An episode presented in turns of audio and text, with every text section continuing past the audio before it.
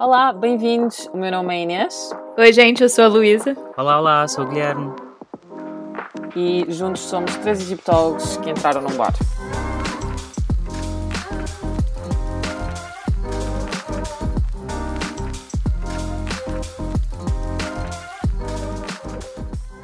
Estamos aqui para falar sobre o Antigo Egito e Egiptologia, mas hoje temos um episódio bastante especial. Decidimos fazer uma espécie de pub quiz, que nós chamamos de pod quiz, porque é num podcast, haha, piadas. Por decidimos, entenda-se, a Inês resolveu só humilhar-nos. Inês decidiu, Exato. exatamente. Aliás, eu já decidi que o título deste episódio tem que ser tipo Os humilhados serão exaltados. Porque Guilherme e eu seremos humilhados. Não, vão ser exaltados, na verdade. Ah, sure. Então a ideia é a seguinte: o Guilherme e a Luísa não sabem, não, não sabem o que é que eu vou perguntar, e eu tenho um conjunto de perguntas com várias opções, e eles têm que decidir qual é que é a opção certa. E vamos ver eh, então como é que corre. Mal. ah, correu bem. As perguntas vão ser um bocado. ahm, pronto, não é. Não vou testar os vossos conhecimentos de história ou nada disso, mas é suposto elas serem mais assim engraçadas e divertidas. Portanto, Para quem? Divertidas para quem? Para ela, mim, né? Para claro. mim e para o público. Era Ah, para o que público. ótimo. Estamos aqui em nome do público. Estamos a pôr para o público. Lá vem besteira. Ok. Portanto, se calhar começávamos, não? Sim. A não ser que tenham perguntas. Não, não, eu acho, eu acho só que este episódio vai ser a ilustração daquilo que dissemos no anterior. Nós estamos muito longe de saber tudo. Portanto, até é bom ficar aqui a prova, como nós estamos longe de saber tudo, mas vamos lá. A prova é que, na verdade, não sabemos nada. Ou isso. Enfim. Ou isso. Só Oba. sei que nada sei. Não era o Sócrates que dizia Era isso? Sócrates, o filósofo, não Claro. Sócrates, o nosso ex-ministro. Em Portugal. Primeiro-ministro, ok, pergunta número um. Qual destes animais não existia no Antigo Egito? Se Não você falar elefante, Nesse período. Já começa. Aquele, aquele que já problematiza antes de ouvir as opções. Qual destes animais não existia no Antigo Egito? A. Cavalo. B. Galinha. C. Crocodilo. O relógio está a contar. Relógio. Não estou a brincar, não há tempo. Ah. Não há tempo. Estou a brincar. Mas espera. mas qual é o período, é isso. querida? Qual é o período? Isto é uma trick question. Não, porque Já? assim, Luísa, queres falar sobre a introdução do cavalo no Antigo Egito? Uhum. Ou não? Pera, o cavalo chegou com o- no Reino Novo. Enfim, então se você estiver perguntando sobre períodos anteriores, Pois. por isso que eu perguntei sobre o período, Inês. É isso, é Hum. que os Ixos é que trazem o cavalo, não é? Exatamente. E quanto ao crocodilo? O crocodilo já lá estava. Ok. Crocodilo é um, um bichinho mau para os egípcios, eles não gostavam dele. Não queriam dar aos bracinhos. Bom, mas Ele também. era perigoso. É, mas também tem, por exemplo, também é um. Ao mesmo tempo. Desculpa. Também é um deus. Yeah, é isso. Exato. Também é Sobek, que no período tardio até será um deus cosmogónico, ou seja, que criou, que participa na criação do mundo, digamos. Uhum. E quanto à galinha? Pois, eu estava aqui a pensar. Tem que ser a melhor opção possível, não é? É que eu, tô, eu vou Mas explicar eles qual não é. tinham galinha. Diz Luísa, desculpa, não te queria interromper.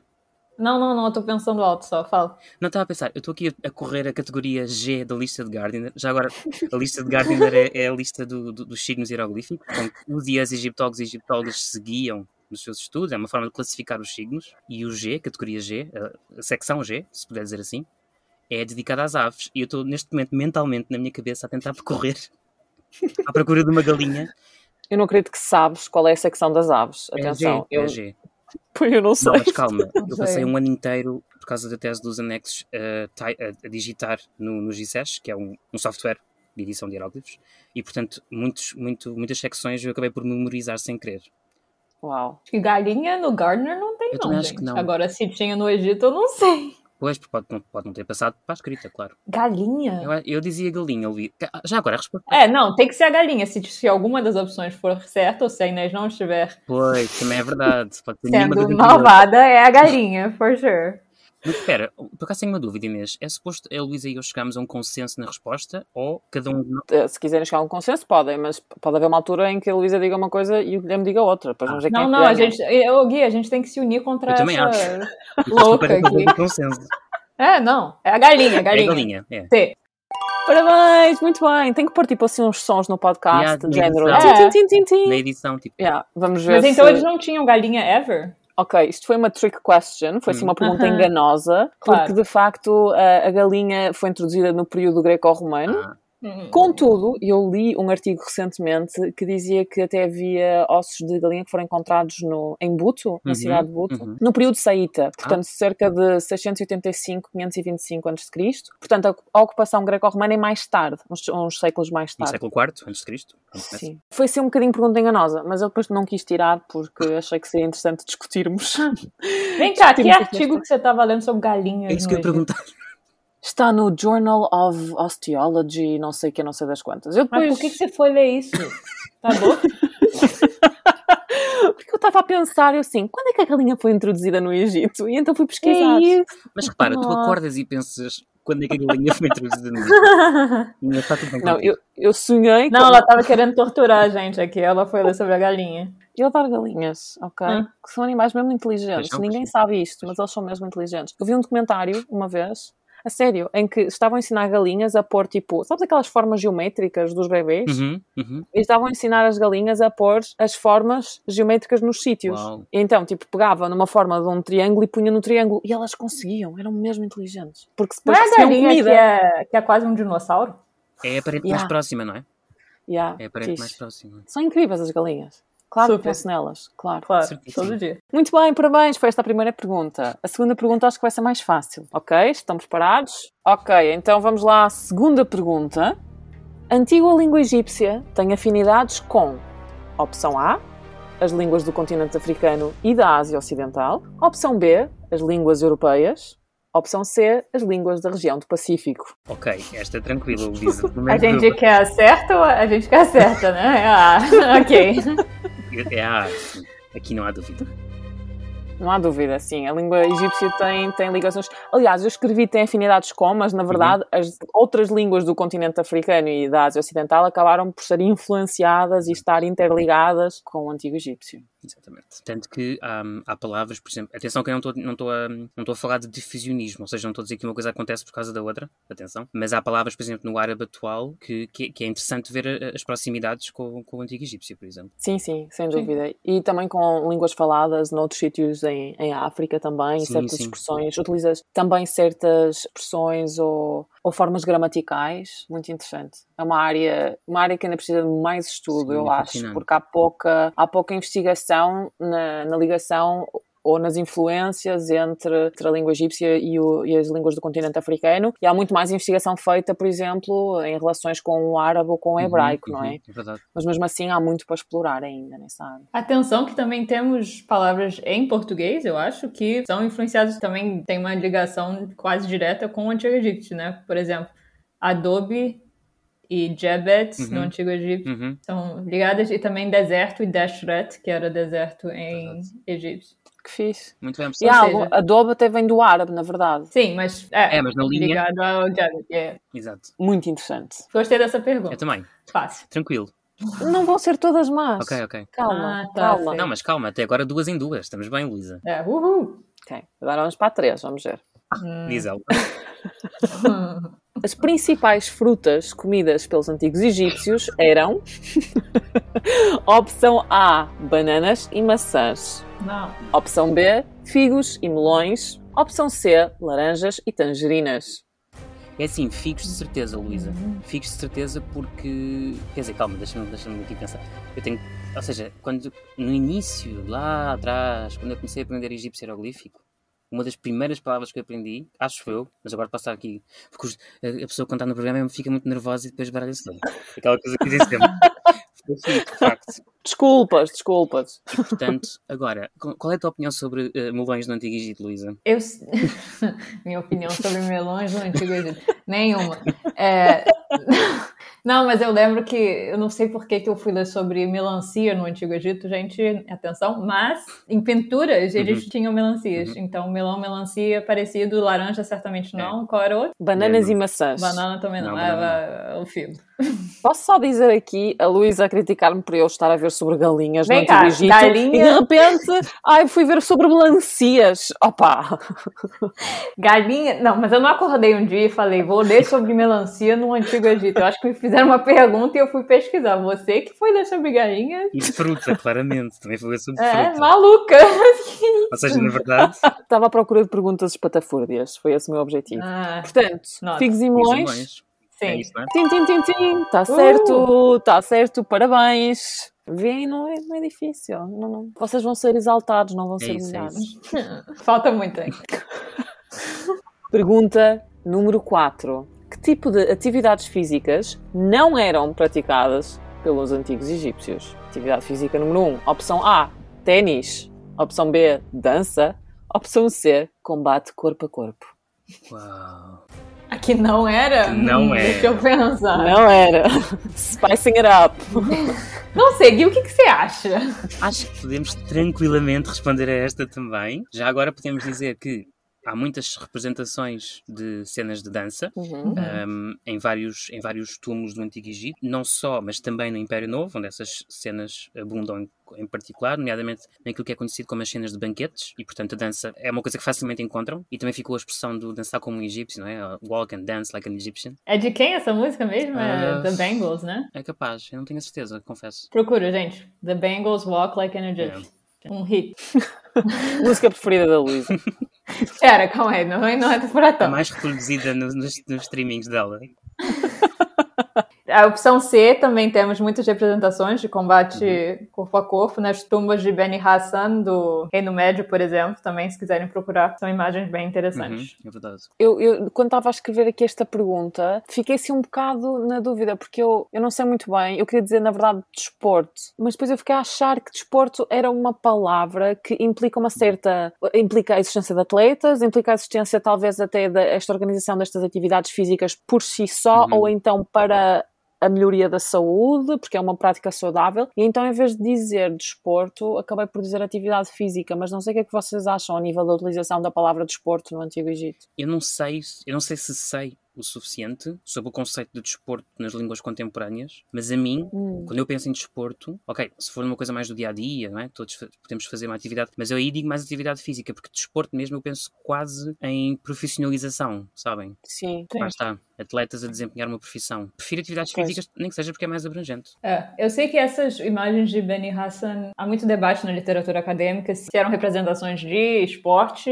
ou se eram representações de combate Uhum. mesmo, de guerras contemporâneas. Então, acho que a gente não entende muito bem. Mas eu não, Pois. não sei, eu não diria que, a, sei lá, não penso em atletas do Antigo Egito. Pois, Pois. é, é, quer dizer, nem sequer no- na modalidade grega, digamos assim, é, é- é muito diferente no Antigo Egito. Uhum. Sim, eu, eu também achei, por isso é que eu quando estava a pesquisar isto, eu primeiro pensei, ah, se calhar podemos falar sobre desporto. E depois fiquei a pensar que a palavra desporto, lá está, implica profissionalização, implica atletas, talvez até implica um cuidado pela saúde, não é? Porque também o desporto está muito relacionado com o bem-estar, que eu acho que não seria, pelo menos daqui, do pouco, do pouco que sabemos, não é? Não seria o objetivo destas atividades físicas, não seria propriamente o bem-estar ou... Mas acabei de lembrar agora. Gente, vocês sabem, já sabem que eu adoro reis. Tem um festival específico do rei chamado Hebsed. Festival do Hebsed, que, enfim, nós temos, eu acho que com certeza representações do festival e temos textos também Sim, que pelo sim. menos referem-se ao festival. Não sei se, acho que não descrevem Sim, o jubileu real. É isso que eu ia dizer, em Sim. português normalmente é o jubileu Sim. que se diz. jubileu. Em inglês é Hebsed Festival. É, enfim, a parte, pelo menos, do jubileu era que o rei tinha que correr entre dois obstáculos Uhum. E uma das razões por que ele fazia isso, a gente acha pelo menos, era para demonstrar que ele era continuava forte e com a habilidade de exercer a sua função como rei do Egito. Então eu não chamaria ele de atleta nesse caso, mas eu acho que é uma, um exemplo de uma demonstração de, enfim, atividade física importante. Sim, e aqui uma coisa que eu estava agora a ouvir-te também, Luísa, lembrei-me, há um rei do Império Novo que é comumente Ah, é. referido como o rei atleta ou o rei desportista ou o rei violento, porque depois, Pois é. porque depois aqui, há, aqui já agora é a Menhotep, é a Menhotep II, é porque hum, aqui, eu não sei se se pode falar em desporto, lá está, não tenho talvez o conhecimento suficiente para dizer isso, mas as atividades físicas, como elas estão representadas na iconografia e mais indiretamente nos textos, elas têm uma expressão de identidade, Hum. ou seja, há uma construção de género, de estatuto social, de ocupação na sociedade está ligado à atividade física, na verdade. Yeah, a ideia de força, Exato. a ideia de. Exatamente, sim. Eu, a Amenhotep II, aliás, adora dizer que, que fez determinados feitos físicos que mais ninguém fez, não é? Que era o mais forte de todos, o mais rápido, que lançava flechas que atravessavam placas de cobre. Quer dizer, ele adorava gabar-se. Uh, do seu, das suas atividades físicas, do seu Que potencial incluíam físico, matar é? assim algumas pessoas. Foi ele que lutou com leões também? Um deles diz que lutou com leões. Eu acho que talvez seja Yeah, ele. acho que sim. Portanto, qual é a vossa resposta? Que, o que eles não tinham. Ah, que eles não tinham. era- Já não me lembrava disso. Estávamos aqui. Tênis. Muito bem, muito bem. Ah, e agora amanhã vão descobrir tipo um campo Yeah. de ténis no. Antigo Egito, não é? Claro. muito bem. Pergunta número 5. As cores da fertilidade no Antigo Egito eram: opção A, o vermelho e o laranja, opção B, o azul e branco, cores do Futebol Clube do Porto. Opção C, o verde e o preto. Ding, ding, ding. Sim. É, Muito bem, querem explicar um bocadinho porque é que o verde e o preto são as cores da fertilidade no Antigo Egito? Bom, ah, o Egito, na mente antiga egípcia, era dividido entre duas áreas, mais ou menos. Tinha o Dashret, que eu até comentei antes, que era o deserto, e essa parte era relacionada à cor vermelha, e o Kemet, que era a parte do Nilo, que era relacionada à cor preta, porque era, enfim, a inundação do Nilo que levava à fertilidade anual e que deixavam eles plantarem. Gente, no português hoje tá difícil. Agricultura, that's what I wanted. então, com essa inundação e essa o Kemet, que é a palavra para preto também, É, né? é. Sim, sim, sim. Então, a- o preto era ligado à fertilidade por causa disso. Gui, se quiser falar do verde. Sim, e até só para completar o que estavas a dizer, é muito engraçado em relação ao que estavas a dizer de que é Met ser, assim, dito de forma rápida, o Vale do Nilo, não é? Portanto, a área fértil do Egito, Sim. por assim dizer, que tem a ver também Uhum. com a deposição do limo, que permite a fertilidade, a agricultura, como a Luísa estava a dizer, mas a palavra que é Met também podia se, referir ao Egito em si. Portanto, na verdade, Sim. Kemet é a palavra mais próxima que nós temos em egípcio para dizer Egito. Uhum, exatamente. Que pode ser traduzida como a Terra Negra ou a Exato. Negra. O verde hum, está ligado também à fertilidade pelo aspecto vegetal, pelas plantas, e é interessante nós repararmos que, por exemplo, uma divindade que está muito ligada, eu vou sempre puxar para a religião, já sabem, não é? Uma divindade que está, que está muito ligada à fertilidade e mais do que à fertilidade, à ideia de renascimento, que é Osíris, Uhum. aparece justamente muitas vezes representada com cor verde, também ocasionalmente com a cor preta. E na cor preta também podemos pensar em Ahmose Nefertari, que é assim uma espécie de Uhum. mãe da dinastia 18, a 18ª dinastia, que vai ser depois muito adorada em Der al-Medina, e que é um povoado onde viviam os trabalhadores que construíram os túmulos da, da margem oeste, das necrópolis da margem oeste de Tebas, e ela também é representada muitas vezes com a cor preta, exatamente com essa ideia de fertilidade, de renascimento, de renovação, e portanto, Uhum, abundância. abundância, sim. Uhum. E eles usavam essas cores. é, Bom, as cores tinham um simbolismo muito importante, né? Então, por exemplo, estátuas funerárias às vezes eram feitas em pedras com cores escuras porque tinham essa noção de fertilidade. Uma que eu acho que a Inês até já botou na página dela como artefato da semana. É página uma que das se minhas chama? estátuas favoritas. Uma egiptóloga portuguesa. É... Mais propaganda, né? Propaganda. É, uma das minhas estátuas favoritas, da Lady Senui, que tá no MFA em Boston, é preta, e uma das razões porque achamos que é preta é porque tinha essa, esse significado de fertilidade que deixaria que a senhora Senui, é, sei lá, gente, eternidade, como é que é? Se In the afterlife. Afterlife Ah, no é o além, quê? no além, no, no- no pós-vida, sim. Ai, que engraçado. Enfim, é a aprender como se dizem coisas em português aprendendo de português. Portugal, não é? É, Bem, eu não sei como é que se diz em português do eu também não, Brasil, não, é? ser de uma forma diferente. não tenho a menor ideia. Sim, não confies em nós, Pois é Luísa. isso. Muito bem, portanto, as cores da fertilidade eram o verde e o preto. E outra, essas outras, algumas das outras cores que a Inês mencionou também tinham significados. Então, por exemplo, é, vermelho era ligado ao sol e também era ligado ao deserto. Então, muitas delas têm sentidos assim, não necessariamente complementares, às vezes até o oposto. Antagónicos, sim. Sim, e o branco também estava muito ligado à ideia da cor resplandecente do sol, não é? Dos raios solares, não é? Brilhante. A cor para branco e brilhante é Uhum. a mesma. É, a simbologia das cores é mesmo Sim, muito sim, interessante. sim. Uhum. E também ainda há muita pesquisa a fazer para quem estiver Ah, e já interessado. agora falaste também em azul, não é? Temos Sim. também várias divindades ou figuras divinas, que às vezes é difícil dizer se são deuses e deusas ou não, mas que são representados e representadas em, com cor azul. Por exemplo, a Uhum. divindade que está ligada à cheia do Nilo, ou seja, não é que ela represente propriamente o rio, mas representa a cheia do Nilo, nesta ideia de abundância, de fertilidade, que é a Api. Talvez não seja uma divindade, Uhum. talvez seja uma figura de fertilidade, enfim, essa discussão fica para outro fórum. Exato. Para outro. Fica para outras pessoas, mas o facto é que ela é representada muitas vezes em azul, eh, em cor azul. Sim, e às vezes até assim com umas ondinhas, fazem lembrar um, um corpo aquático. Pois é. Ele é fofinho. O Api é fofinho. É engraçado que ele na iconografia é representado em azul, mas, por exemplo, no texto do Ina Api, lá está eu, já lá estou eu a falar de hinos, não é?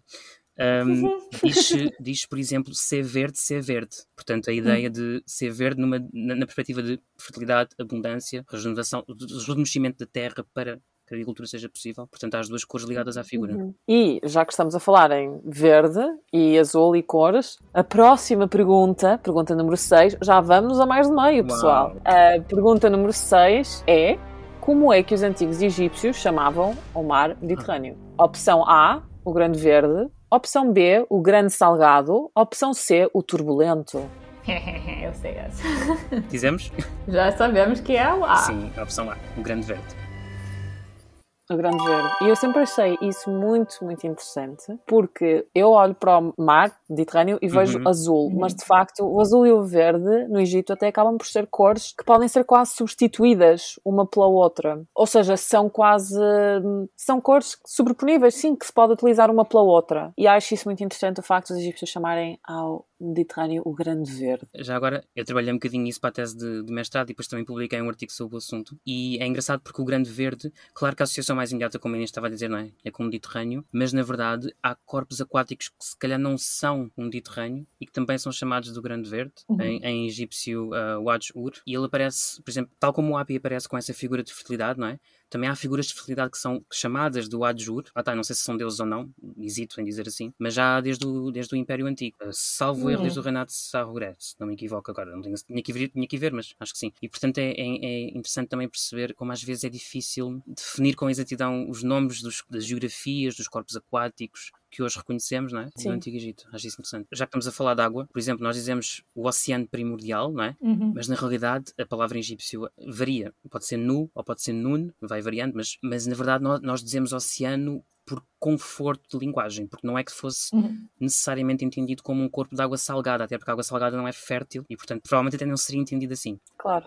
Para, o- para nós hoje, não é? O nosso entendimento é que o oceano é um corpo de água salgada. Na antiguidade podia não ser necessariamente assim. É engraçado, ao mesmo tempo, como as formas que arranjamos para traduzir, não é? Eu nunca tinha pensado nisso, na verdade. Oceano, é, em português é o Oceano Universal, que você falou. Primordial. É Primordial. Primordial. A, a mitologia egípcia é que do, do oceano primordial é que sai o primeiro O Criador? montinho Uhum.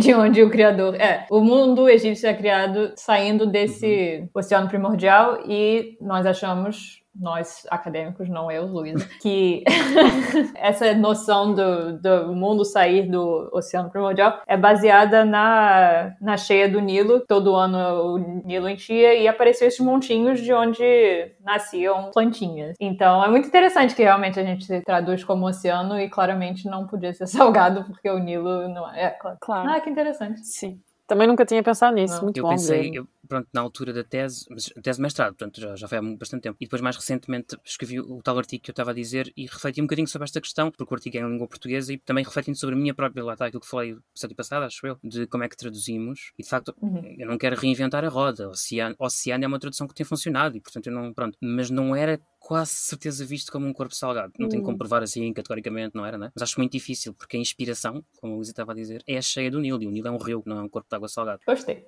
Também, também. E acho que também vão gostar da próxima pergunta. Hum, Pergunta número 7. Qual era o símbolo da coragem no Antigo Egito? Opção A, o leão. Opção B, o hipopótamo. Opção C, a mosca. Que? as vossas caras que me deram que isto pudesse ficar no podcast. Olha, essa é uma outra trick question. É. Pois é, eu adoro perguntas enganosas. Já me que elas conhecem. envolvem sempre animais? Tipo, galinhas. É, porque a Inês só lê sobre galinhas no Antigo Egito, aparentemente. Nossa. Ok, Gui, Ninguém fala pensar. sobre animais, ok? Ninguém fala sobre animais. Os Eu animais acho que você devia mudar o seu projeto de investigação e começar a falar somente sobre galinhas. Eu acho que sim, ia dinossauros. ser muito pode popular. tentar falar sobre dinossauros no Antigo Egito também, ver o que você consegue fazer. Olha, tese. olha. De nada, boa ideia. Nós aqui a dar ideias de Yeah. graça ao pessoal, não estou a brincar. É, de nada, gente. Quem quiser, pode fazer. Dinossauros, T-Rex no Antigo Egito. Ok, símbolo de Calma. Gui, vamos pensar. Certamente não é o B. Não. Hipopótamo, não, é. Porquê? Esta pergunta foi mesmo agressiva. Não.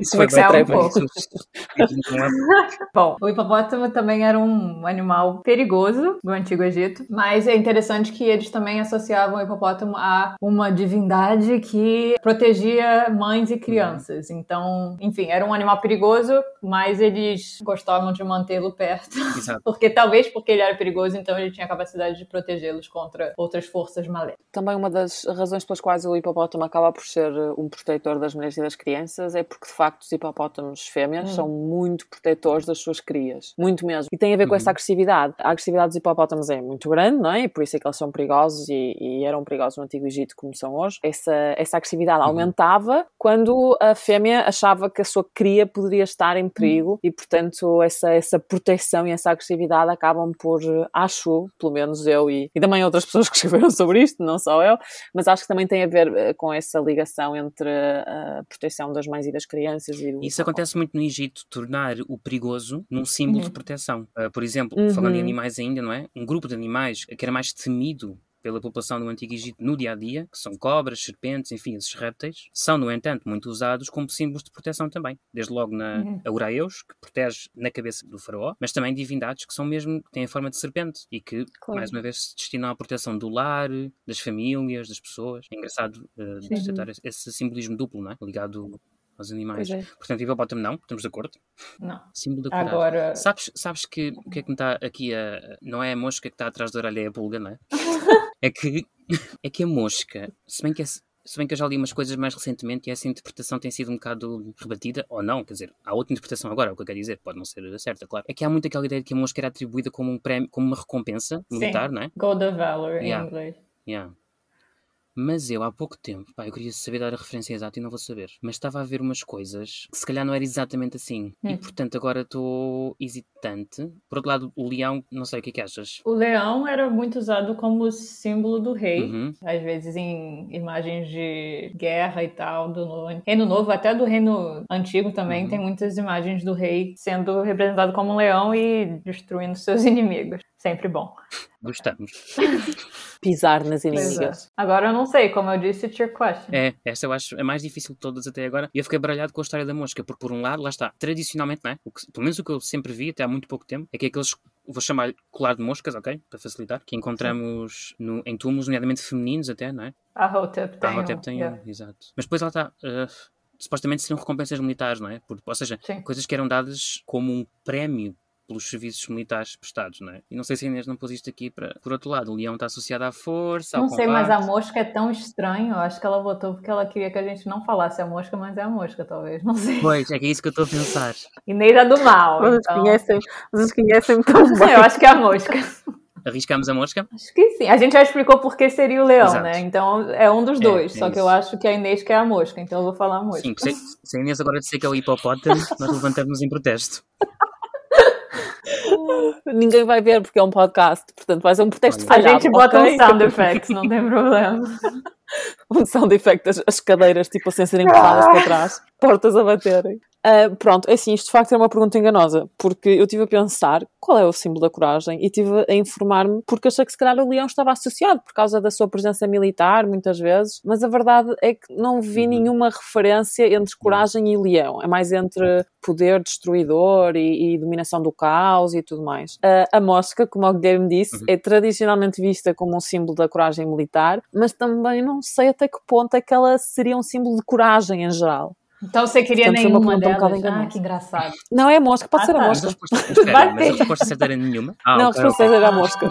Sabia que ela queria a mosca, claro. Toda aquela ideia, como vocês estavam a Uhum. falar, não é? Do ouro, que é o Uhum. ouro da coragem, que é oferecido aos militares e pessoas que participaram em, em batalhas. Acho que a ideia, pelo que li, tem a ver com o facto da mosca ser um, um animal tão persistente, um inseto tão persistente, está sempre a chatear, tu afastas a mosca, a Uhum. mosca volta a atacar, e portanto é essa ideia de persistência, por aquilo que a interpretação corrente sim. na egiptologia, que está ligada ao facto de ser um fator de coragem, não é? Que mesmo que o inimigo te mande para trás, tu não desistes e tu estás sempre a voltar a atacar. Por isso é que eu escolhi a mosca, mas de facto, quando estive a pesquisar este assunto, apercebi-me que não há assim uma resposta 100% Sim, para um lado ou hum, para o outro. Eu depois, se encontrar aquilo que eu tinha visto, ou a pessoa que trabalhou essa questão, na verdade, porque eu acho que foi num CRE, CRE pronto, já agora, é Current Research in Egyptology, que é uma conferência anual protagonizada habitualmente por jovens e jovens, jovens egiptólogos e egiptólogas, e eu acho que foi no último, que foi online, era para ser em Rhodes, mas foi online, que alguém apresentou sobre isso. Enfim, eu vou procurar e se encontrar, deixamos nas referências. Ótimo. Portanto, muito bem. Vocês respondem a todas as minhas perguntas Mas esta maravilhosamente. Mas esta vão adorar. Ai. Ok? Estão preparados Não. para a próxima? Pergunta 8. Está quase a acabar, prometo. Pergunta 8. Quem dividiu a história do Egito em dinastias? Maneto ou Maneton? Jean-François Champollion ou o Guilherme? Acho que foi o Guilherme. Não estava nada à espera disto. Ah, Gostei. Foi o Guilherme. Fui eu, fui eu, pessoal, fui eu, fui eu. O Mago Guilherme só gosta de complicar e então decidiu vamos dividir a história do Egito em dinastias porque eu estou farto, isto aqui é só rei, isto tudo ao Bem, molho até e fé acho em que Deus. facilitei, assim, é mal- podemos fazer testes que lá está, que são a 18ª dinastia, a 5ª dinastia, eu acho que Claro. facilitei, sinceramente. De facto. Ai, Deus. Ok, pessoal, eu, eu, eu admito que não fui eu, eu estava a tentar, mas não fui. Quem foi então, Gui? Se calhar podemos dizer primeiro o que é que quem não foi fez. Quem não foi? Champollion não foi. Não foi. Quem dividiu.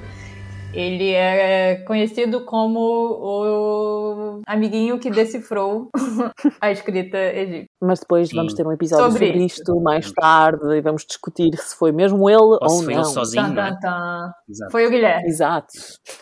A resposta Foi é o foi o Guilherme. Portanto, foi Maneto. Oh, enfim, há, há várias pronúncias. Eu vi uma pronúncia maravilhosa que era manetão. Sério? Adoro, Manetão? adoro Manetão. Manetão, eu a pensar, vou ter aqui com esta. Não, mas depois pensei, não, é muito estúpido. Mas Maneton está melhorzinho, Maneto ok, Manetão. Não Então, mais tá direi péssimo. qualquer uma das outras que não Manetão. Eu vou falar isso em inglês, inclusive. Manetão não. Manetão. E querem falar Ah, um bocadinho quer sobre quem é que o Manetão Sim, foi? quer dizer, no fundo foi este, foi este autor clássico, não é? Que dividiu as dinastias, na verdade, enfim, em certo sentido criou as dinastias, porque eh, Hum. nós temos listas reais do Antigo Egito, temos ou seja, temos fontes do Antigo Egito com a sucessão dos reis, que são mais ou menos eh, fiáveis em função do propósito da fonte, digamos assim, mas existem listas reais, listas reais como o Cano de Turim, que pode ser visto num papiro Uhum. no Museu Egípcio em Turim, ou, por exemplo, a lista real da, da, da Abidos, que está no, no templo de Seti I em Abidos. Ou seja, temos listas reais, mas quem faz essa divisão dinástica, quem separa, quem individualiza, primeiramente, não é? depois foi -se sendo seguido e aperfeiçoado, foi justamente este senhor. Portanto, continuamos todos a usar, com ajustes, é claro, mas continuamos todos e todas a usar esta classificação até hoje. Sim. Ele era, ah, julgo que era um sacerdote, Sim, não era? sacerdote. Sim, sim, Sacerdote sacerdote. egípcio, mas ele elaborou esta lista quando escreveu uma história Uhum. em grego para o primeiro rei ptolomaico. Ptolomeu I. Portanto, Ptolomeu I, quando recebeu o Egito, eh, basicamente foi quase uma, uma distribuição Exato, do Império de. Alexandre, não é? Por Uhum. vários dos seus generais. E, e Ptolomeu ficou com o Egito, e então, quando se tornou rei do Egito, encomendou, não é? Pediu uma história do país Uhum. para se familiarizar. E Manetão, o nosso amigo Forever. Manetão, é que escreveu esta história e acabou por criar essa divisão em dinastias. Apesar de se ter influenciado em, como o Guilherme já disse, em listas ah, reais que já E- existiam. E, já agora é por causa deste senhor Ptolomeu que depois conhecemos este período como Egito Ptolomaico, portanto o Egito que é governado Uhum. por Ptolomeus, cuja identidade, enfim, seria um episódio interessante também, nenhum de nós é especialista na área, mas pronto, mas cuja identidade às vezes é difícil de classificar entre o, o grego, o helénico e o egípcio, não é? Mesmo Alexandria é difícil de classificar, cidade Hum. egípcia e cidade helénica, fica ali... Mas pronto. Era uma mescla. Essa parte da história é meio chata. Não, tô brincando.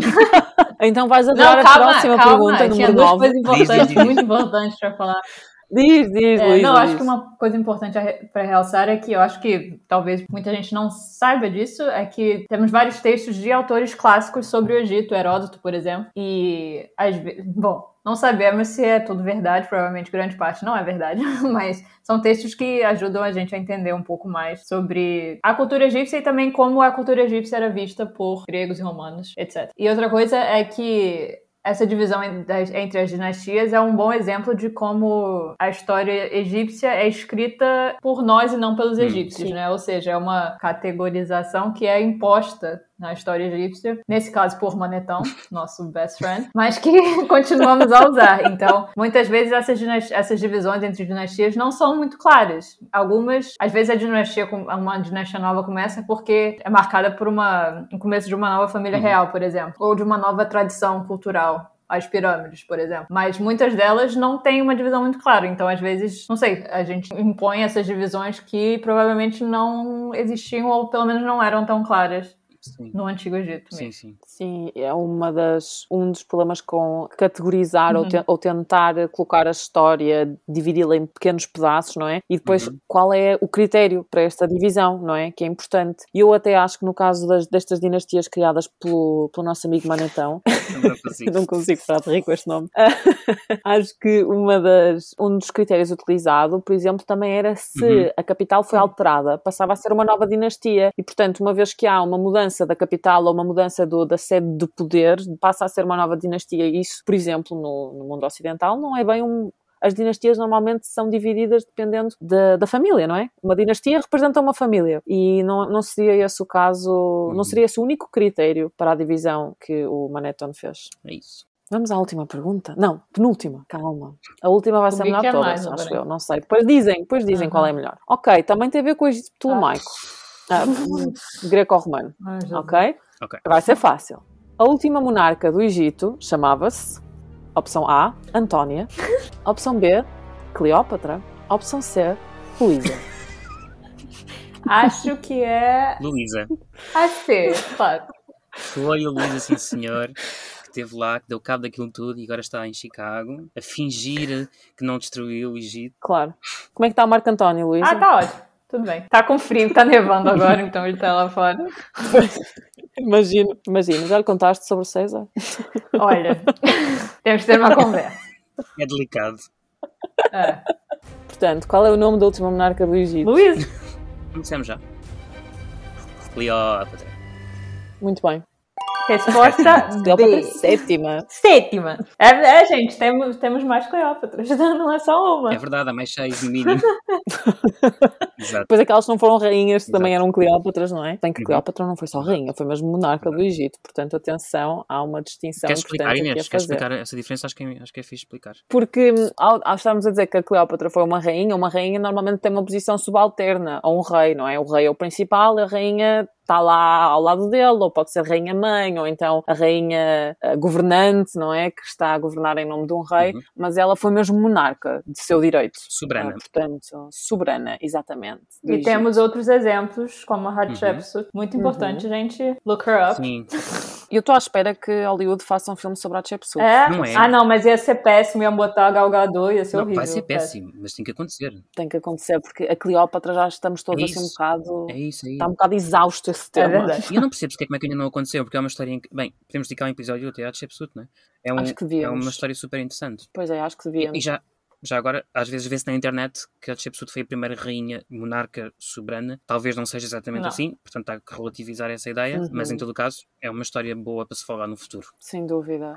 O que eu estava à espera que vocês dissessem era a última monarca do Egito, mas quando é que sabemos quando é que o Egito Ah, é acabou? verdade. E como é que podemos decidir? Ah, e ninguém disse nada. Muito E ninguém Eu disse nada. muito feliz com a minha. com a opção C. Com a tua É, participação. Portanto, uma das questões essenciais é como é que podemos falar do último monarca ou último soberano do Egito, quando, para falarmos do último, temos que decidir quando é que acaba, Claro. não é? Do Egito Antigo. Ah, essa ideia de quando é que o Egito Antigo acaba também é um ponto de discussão entre os egiptólogos, entre, entre toda a gente. Ninguém concorda com ninguém Uhum. e, portanto, há pessoas que se calhar diriam que não, Cleópatra não foi a última monarca do Egito Antigo, porque o Egito Antigo acabou antes acabou com a invasão de Alexandre o Grande, em 332 a.C. Portanto, há também aí essa polémica, que também será tópico talvez de, de outro episódio. Quando é que decidimos que o Egito acaba? Exato. Quando é que decidimos que uma cultura acaba? O Egito Quando é que antigo, fazemos? né? O Egito antigo, claro, claro. Egito claro, dura até claro. hoje. Importante. Exatamente, importante. Outra, outra, outro motivo uh, pelo qual isto é uma conversa Uhum. tão importante, não é? De realçar, porque essa ideia de que o Egito antigo acaba aqui quase que significa que a cultura deixou de existir, não é? E que, portanto, não há ligações entre o antigo e o moderno, que é problemático e não é verdade, como de resto já demonstraram vários uh, investigadores sobre este tópico. Portanto, talvez seja também um tópico para abordarmos noutra altura. Sim. Acho bom. E já agora que estamos a falar de Cleópatra, Marco António e afins, tem de ver o episódio do programa da RTP2, Sociedade Civil, em que a nossa Inês fala exatamente sobre isso. Está disponível no RTP Play, Hum. que é o serviço de streaming da televisão pública portuguesa, televisão e rádio pública portuguesa, e que eu acho que é também acessível no Brasil, se não estou enganado. Portanto, Acho que sim, eu acho que eu julgo que é acessível em todo lado do mundo. acho que sim. E é gratuito, não é? Não Sim, é precisam de gratuito. fazer, eh, exato, não precisam de fazer login nem nada que se pareça. Nós depois pomos o link também Uhum. na descrição do episódio. A minha participação, claro, é muito curta, são só assim os primeiros minutos, não é? Mas mesmo assim foi um episódio interessante sobre Cleópatra de Marco António. Sim, e foi, foi para a ocasião do Dia dos Namorados? Não. Foi, foi. Eles tinham uma programação especial para a semana do Dia dos Exato, Namorados. Exato. então falaram de pares românticos históricos que são assim marcantes, não é? Claro que uma das coisas que se calhar convém realçar é que essa ideia de que Cleópatra e Marco António eram apenas um par romântico também não, não, Não. pode ser, tem que ser discutida, não é? Porque mais do que um par romântico, eles eram uma aliança política. Claro. Mas, mas sim, muito interessante. Obrigada, Guilherme. Propaganda sempre, sempre e forever. Estamos juntos? Bom, estão prontos para a última pergunta? Sim. Ok. Eu acho que não Acho estão. também não. Lá vem bomba.